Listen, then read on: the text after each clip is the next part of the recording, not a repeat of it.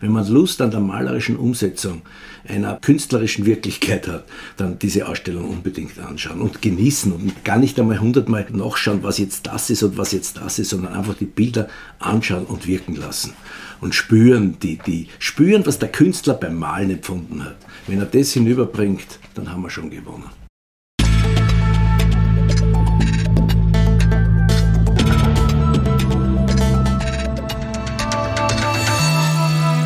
Ausgesprochen Kunst. Der Podcast mit Alexander Giese.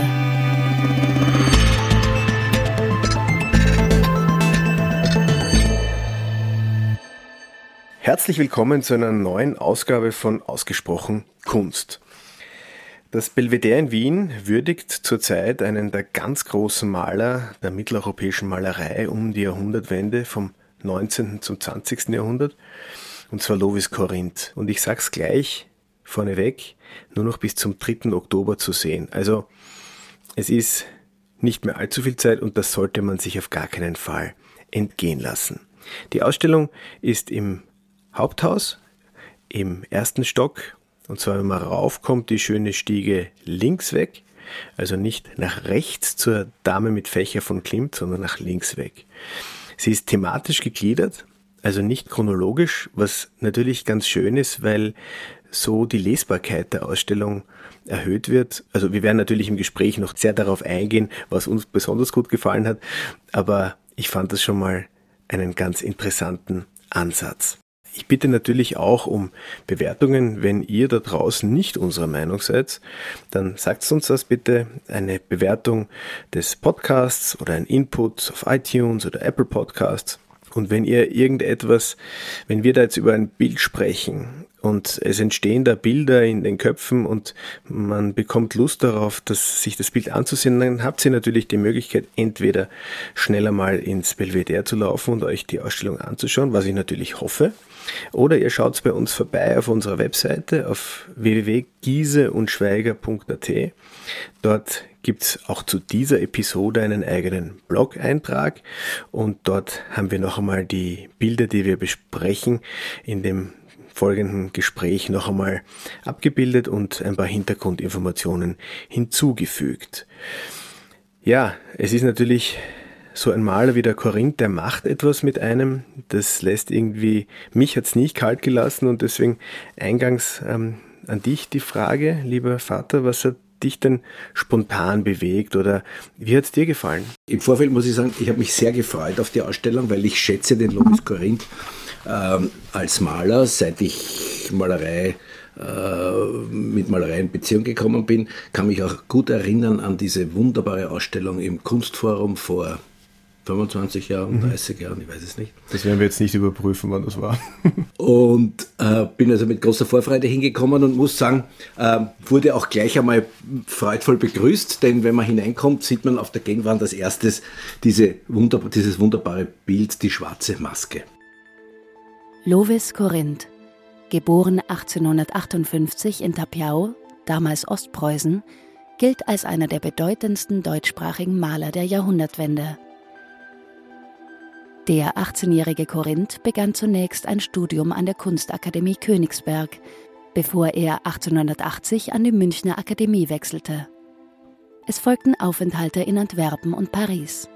1892 wurde Korinth Mitglied in der sich noch in der Gründung befindenden Münchner Sezession, aus der er, nur ein Jahr später, wieder ausgeschlossen wurde.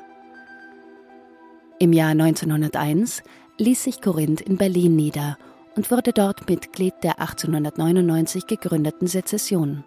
Hier eröffnete er auch eine Malschule, deren erste Schülerin, seine spätere Frau, Muse und sein bevorzugtes Modell Charlotte Behrendt war. 1911, nach dem Rücktritt Max Liebermanns, wurde Korinth erster Vorsitzender der Sezession in Berlin. Im selben Jahr erlitt er einen Schlaganfall und blieb halbseitig gelähmt malte aber auch im Krankenbett weiter. Corinths Övre oszilliert zwischen Realismus, Impressionismus und Expressionismus, lässt sich allerdings keiner dieser Strömungen eindeutig zuordnen. Seine Werke sind bis zu seinem Tod im Jahr 1925 von einer unverkennbaren Lebenskraft geprägt.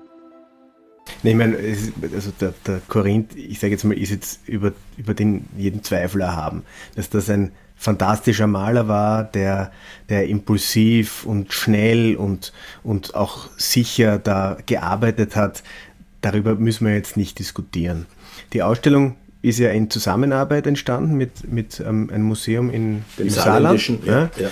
Was mich so ein bisschen ich meine, du hast es jetzt gerade angesprochen schon, dass, dass so der, der erste Raum oder wie sich dann, die, wie, das, wie die Ausstellung sich eröffnet dann in die weiteren Räume, mich hat das auch so ein bisschen irritiert in diesem zweiten oder dritten Raum, wo der, wo der Akt im Mittelpunkt steht, hängen dann plötzlich auch drei Stillleben drinnen. Ja. ja.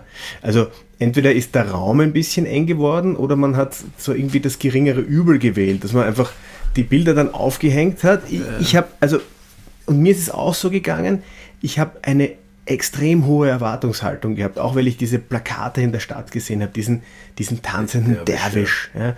Und dann, äh, so wie wenn man jetzt, wenn, wenn du gesagt bekommst, ich weiß nicht, das Kino, den, den Film musst du unbedingt anschauen, das ist das Beste, oder das Buch, das musst unbedingt lesen, das ist so super, dann wirst du tendenziell wahrscheinlich enttäuscht werden. Ja. Und ich war dann ich war leider so ein bisschen enttäuscht, wie ich dort war. Ja. Ja. Und ich habe mir dann natürlich diese Bilder rausgepickt, die einen begeistern, ja, wo er malerisch voll in den Topf greift. Und, und, aber das sind so ein paar Sachen, und wir haben kurz auch darüber gesprochen, ähm, dass man vielleicht ein bisschen weniger hätte hängen können. Mir ist auch ein bisschen so gegangen. Ich habe das Gefühl gehabt, dass da ein bisschen mehr der Kopf äh, mitgedacht hat und mitgespielt hat bei der Entscheidung, wie die Dinge gehängt werden.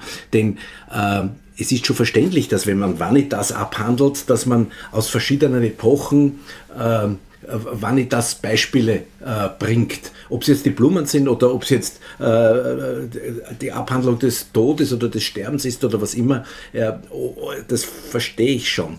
Aber ich glaube, wir wären heute reif genug, Malerei als, als äh, oder sagen wir Ausstellungen äh, äh, zu sehen oder sehen zu wollen, die konzipiert sind aufgrund ihres, ihres, ihres sich Darbietens, des Anschauens und nicht der, der, jetzt sage ich mal, der innerkopfigen Zusammenhänge. Und das ist für mich ein bisschen das Problem bei der Ausstellung, dass hier mehr gedacht worden ist als lustvoll geschaut. Und der Lovis Corinth ist ein Maler, der das lustvolle Schauen äh, fördert und, und begünstigt. Äh, trotzdem muss ich sagen, es waren, sind unglaubliche Bilder dort. Und was mir so aufgefallen ist, diese, diese Wirkung, die er dann hat, nicht? Wie wir zwei da durchgegangen, wir haben ja auch schon vorher darüber gesprochen. Man sieht, wo der Jean Ecker zum Teil herkommt. Man sieht, wo der Kohlig zum Teil herkommt. Dann war dieses eine große Porträt, wo man gesagt hat, mein Gott, das muss der, das muss der Beckmann gesehen haben. Mhm. Also er war einer, der vielen der nachfolgenden Generation auch das Schauen gelernt hat oder mhm. das äh, äh, also die, die Augen geöffnet hat. Und das ist schon äh, außerordentlich äh, bewundernswert. Mhm. Ja, mir, mir, mir fällt das dann, oder es ist sehr auffällig, wenn er, wenn er so spontane Geschichten malt. Also ich habe mir zum Beispiel fotografiert, dieses, dieses Bild mit den drei toten Vögeln, die ja. da hängen. Sehr skizzenhaft, aber was da alles drin ist, einfach großartig. Und auch bei dem Derwisch, das ist ja fast, es ist so spontan angelegt. Ja. Und ich glaube, dass er, dass er unglaubliches, unglaublichen Gestaltungsfreude hatte am, am Malen. Ja. Aber wenn, dann, wenn man dann diese größeren Kompositionen anschaut, habe ich so das Gefühl, dass er, dass, dass ihm, das, dass ihm der, der erste Entwurf große Freude bereitet hat und auch schon irgendwie gereicht hat. Mhm. So dieses, das, das Fertigmalen mhm. oder das, ähm, das, das ein Bild, das Fertigmachen, das hat ihm, entweder hat sie ihn nicht so wirklich interessiert oder er war dann mit dem Kopf schon irgendwo anders. Also diese Spontanität, die in diesen, in diesen Skizzen, in diesen schnellen Öl, Ölstudien, das, das geht mir so ein bisschen dann verloren äh, in den größeren äh, Bildern. Ja, ich glaube, ich glaube, es ist folgendes, er war ja aufgrund seiner Generation, ich glaube, er ist Ende der 50er Jahre geboren, ein bisschen ein Opfer seiner Zeit. Dieses, und, und zwar ein Opfer des, des Symbolismus auch. Er hat so, man hat so immer das Gefühl, und das tut er ja auch in allen Bildern, weil es ist ja auch das Generalthema Leben, Tod, äh, Gewalt, Lust, Sexualität und so weiter. Aber das machen andere auch. Wirklich interessiert hat ich, glaube ich, hat ihn, glaube ich, die, die Malerei und die Entwicklung der Malerei. Mhm.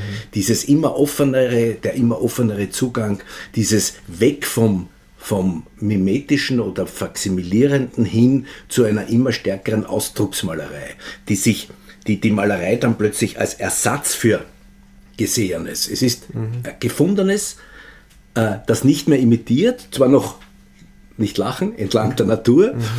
äh, aber, aber er ist, er, er, er wandelt sich, er wandelt sich vom, vom Illusionisten zum Ausdruckskünstler, zum, zum Findungs-, Formelfinder. Mhm. Und das ist das Faszinierende. Das hat ihn wirklich interessiert. Mhm. Dass er natürlich, wir sind ja doch einige Zeit auch vor diesem großen Bild gestanden, äh, das da den Titel hat, die die Lebensalter. Lebensalter äh, Teil 1. Ja, Lebensalter Teil 1. Äh, eine, eine Interpretation, die ich gar nicht teilen möchte, mhm. weil der rechte Teil, dieses sich liebende junge Paar, der am Fuß ermordete mit dem, mit dem Pflock in der Brust, das ist für mich einfach äh, Leben erzeugen und Leben vernichten, also Mord und Zeugung.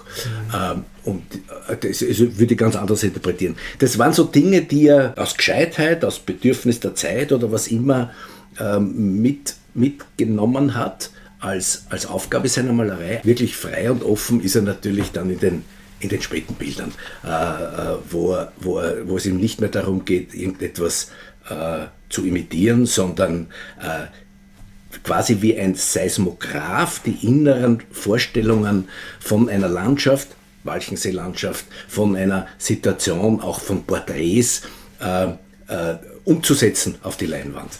Äh, da ist er wirklich, da gehört er wirklich zu den ganz, ganz Großen. Und da sind ja wunderbare mhm. Beispiele dabei. Also du springst jetzt eigentlich schon ganz ans Ende der Ausstellung, ja. ähm, die ja wirklich, also mit einem Paukenschlag, dieser Raum mit den Walchensee-Landschaften, das ist, da kommt man rein und das, also das, das haut einen dann wirklich um. Ja. Und diese, weil du davon redest, dass er, dass er sich das erarbeitet, diese Freiheit, es ist natürlich viel leichter, ähm, sich diese malerische Freiheit über, über eine Figur, über eine, über eine Genre-Szene oder eine, eine, eine, eine, eine Szene zu erarbeiten und dann in der, um es dann in der Landschaft auch zu machen. Weil eine Landschaft dann so aufzulösen, ist, ist dann schon so, glaube ich, der letzte Schritt, den er macht. Ja. Ähm, und da wollte ich dann nämlich noch an, äh, ansprechen, weil es war ja, es war ja immer wieder so, dass geheißen hat, ja, nach dem Schlaganfall. Ja. Da geht es dann so richtig los bei ihm. Äh, siehst du das auch so oder ist das oder ist es so, so, so locker blöd dahergesagte? Ja. Ich muss mich selber bei der Nase nehmen, ich habe das auch immer gesagt. Mhm.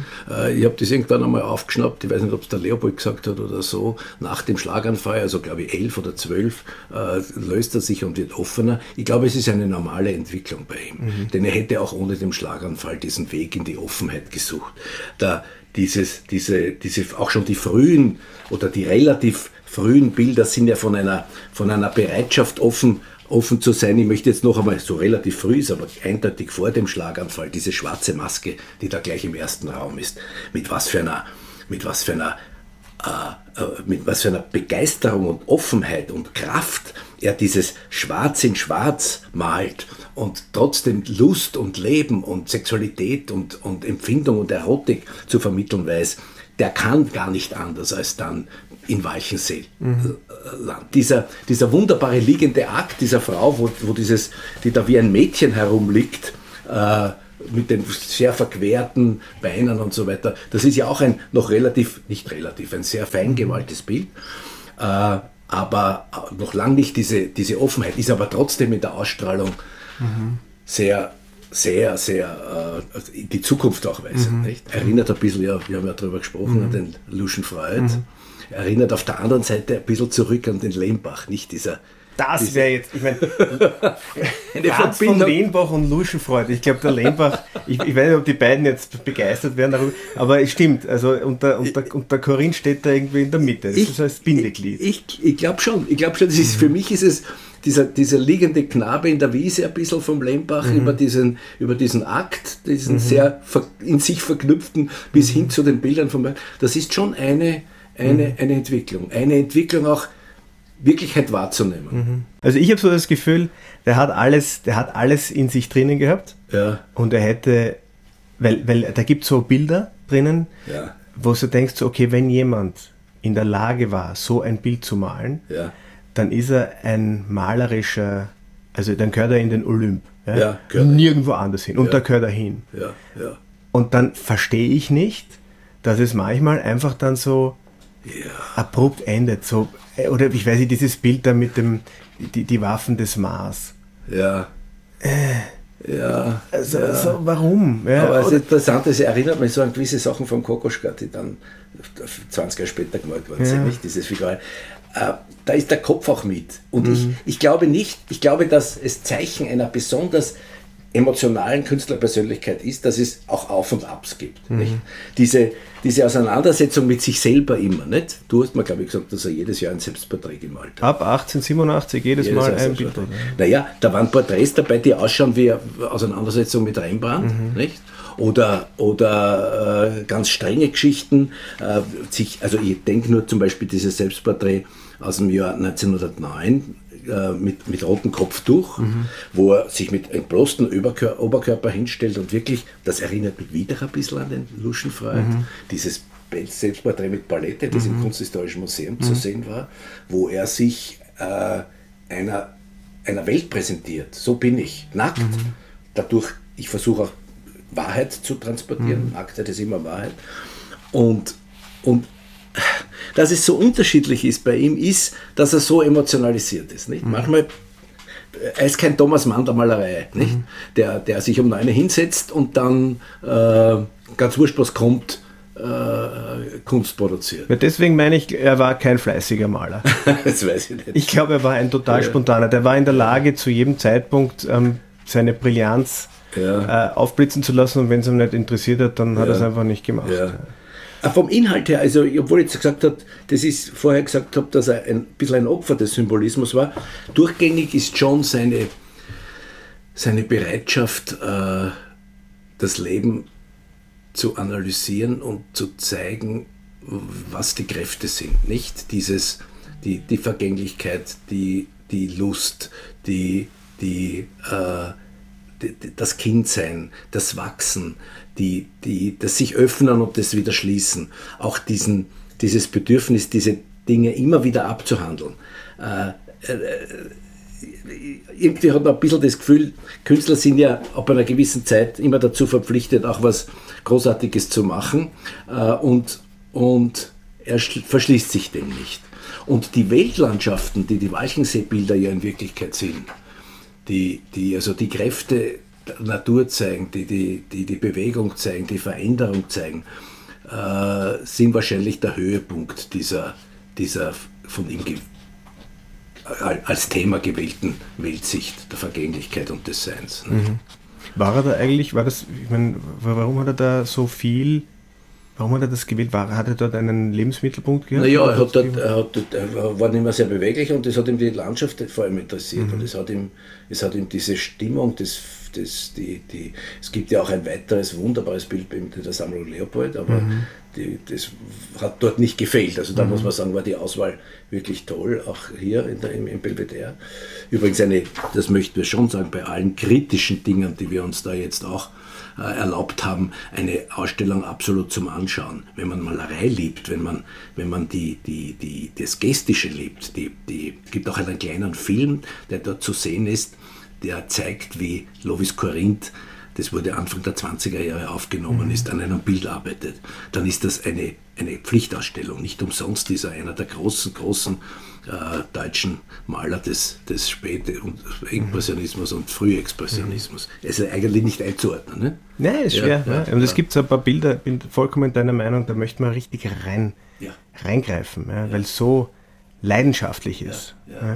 Aber noch einmal jetzt kurz zurück, weil du sagst, der Höhepunkt mit den Walchensee-Landschaften, weil er dann schon ein bisschen in der Mobilität eingeschränkt ist. Vielleicht hat, hat das aber auch geholfen, dass er einfach ähm, sich dann mit ein und demselben Thema einmal dann wieder intensiver auseinandersetzen musste, in unterschiedlichen Situationen, immer und immer wieder.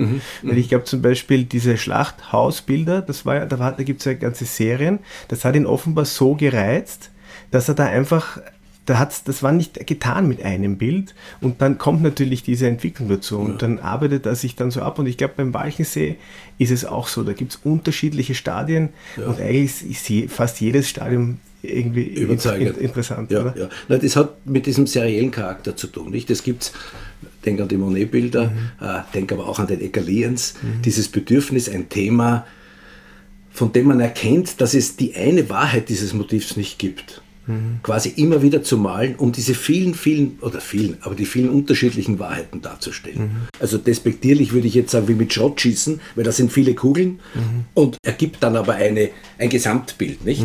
Diese der Monet diese Heuhaufen äh, oder die Fassaden der mhm. äh, gotischen Kathedralen äh, mehrfach malt, dann um ein Gesamtbild zu ergeben. Mhm. Wenn der Egalierens seine Themen immer wieder leicht variierend, äh, nicht aus, aus ökonomischen Gründen. Weil er noch nicht fertig war. Weil er noch nicht fertig war. Mhm. So ist es auch zum Beispiel mit diesen Walchen, mhm. Walchensee-Bildern oder auch mit den, mit den Schlachthausbildern. Nicht? Also und welch Glück, dass es mehr von diesen Walchensee-Landschaften gibt. Das wäre ja furchtbar. Wäre ja traurig, wenn es da nur eine gäbe. Ja. Weil so sind zumindest ein paar Museen ja. äh, damit bestückt und äh, man, man, kann das irgendwie nachvollziehen. Ja. Ich möchte noch sagen, äh, einige besondere Empfehlungen, zum Beispiel dieses, es gibt so ein kleines Bild Matinee, ein Ölbild einer, einer sich waschenden Frau äh, farblich äh, vielleicht ein bisschen zurückhaltend, aber ein wunderbares Beispiel an Malerei. Mhm. Oder dieses Josef ähm, äh, mit, der, mit der Frau des Potiphar, mhm. das da eh allein hängt in, den, mhm. einem großen Saal. Äh, sowohl kompositorisch als auch in der, in der in der Darstellung des Konflikts und mhm. in der Darstellung des, dieser, dieser, dieser Auseinandersetzung äh, wirklich, wirklich großartig. Eine ganze Reihe von wirklich großartigen Bildern. Das lässt dann das lässt dann schon durchaus einmal durch, dass dann ein paar Bilder drin sind, wie was weiß ich, die heimkehrenden Bachanten, äh, das eher wie ein bisschen ein früher Jugendstil, mhm. Dekorationsmalerei ausschaut, mhm. ohne jetzt dem Herrn Korinth nahe treten zu wollen. Also die, die Freude dort und die Freude auch zu entdecken, wie sehr er, ich habe das am Anfang schon gesagt, wie sehr er Einfluss nimmt auf die, er beeinflusst auch Kokoschka, mhm. er beeinflusst den Jean Eckert habe ich schon gesagt, den Kolik habe ich schon gesagt, den Beckmann. Also er muss für die Generation der 1800, sage ich mal, 80 bis 90 Geborenen eine, auch eine wahre Offenbarung gewesen sein.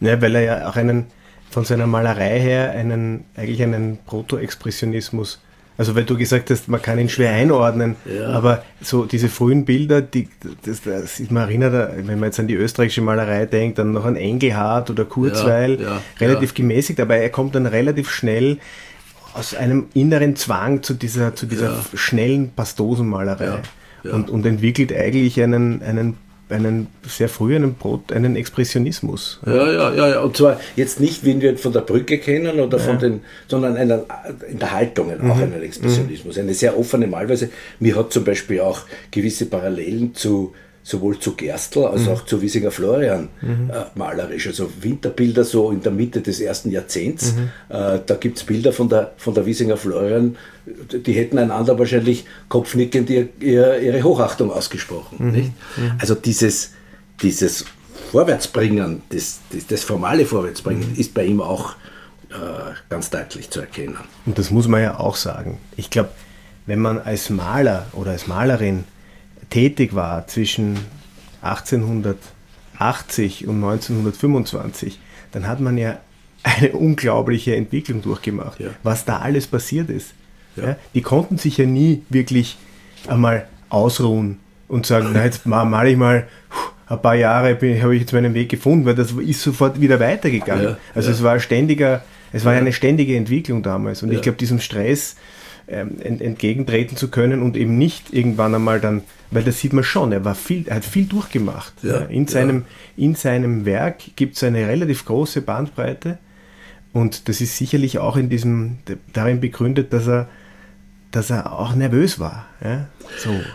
Naja, er war, er weiß nicht, ob er nervös war, aber er war nicht zufrieden mit dem Erreichten. Also mhm. das ist, das sieht man schon immer. Wir kennen ja viele Maler, vor allem mittlerer Begabung, die einmal etwas erreicht haben und das dann bis zum ich will nicht sagen zum Erbrechen, aber mhm. bis zu ihrem Lebensende, bis zu ihrem Lebensende äh, mhm. durchdeklinieren. Bis zum Zerbrechen vielleicht. Bis zum Zerbrechen. Äh, er hat nicht aufgegeben. Mhm. Er ist einer dieser, was weiß ich, Picasso-Charaktere mhm. oder, oder Rudolf von Alt. Rudolf von Alt, so ist es. ja, ja. Die, die mit dem, was sie gemacht haben, nicht zufrieden ja. sind. Einfach, einfach weitergehen. Und das führt dann bis hin zu, um, um also auch Empfehlungen auszugehen, ein relativ kleines Bild, Geburt der Venus aus dem Jahr 1923, also zwei Jahre vor seinem Tod. 50 mal 40 groß, gehört der, äh, glaube ich, der Ostdeutschen Galerie in Remsburg. Das ist fast ein abstraktes äh, Farb- und Formen- und Lichtgebilde. Mhm. Mit, mit einer großen magischen Ausstrahlung. Er verliert es nicht, im Gegenteil, er lernt, man hat bei ihm das Gefühl, er lernt sein Leben lang dazu. Mhm. Auch das, was die Malerei ausmacht. Dieses, mhm. dieses für etwas sein, nicht etwas abbilden oder was wiederholen, sondern eine eigene Welt schaffen. Die, die reine Malerei. Ja. Weil ich meine, der, der, Katalog liegt jetzt vor dir aufgeschlagen, also mit, mit diesem Bild. Ja. Ich, ich, sehe es kopfüber. Ja. Und ich kann überhaupt nichts wahrnehmen, wahrnehmen aber es ist, es ist auch so schräg von oben verkehrt, einfach schön. Ja. Farblich, irgendwie ist das einfach ein, ein, ein Stück ein, ein, ein, ein, ein Stück Malerei. Stück Malerei. Ja, ja, und es ja. braucht doch dann keine Erklärung und es braucht doch nicht unbedingt einen Titel. Und ich glaube, dazu war er imstande. Ja, ja. Er gehört sicher zu den großen, zu den wichtigen Maler.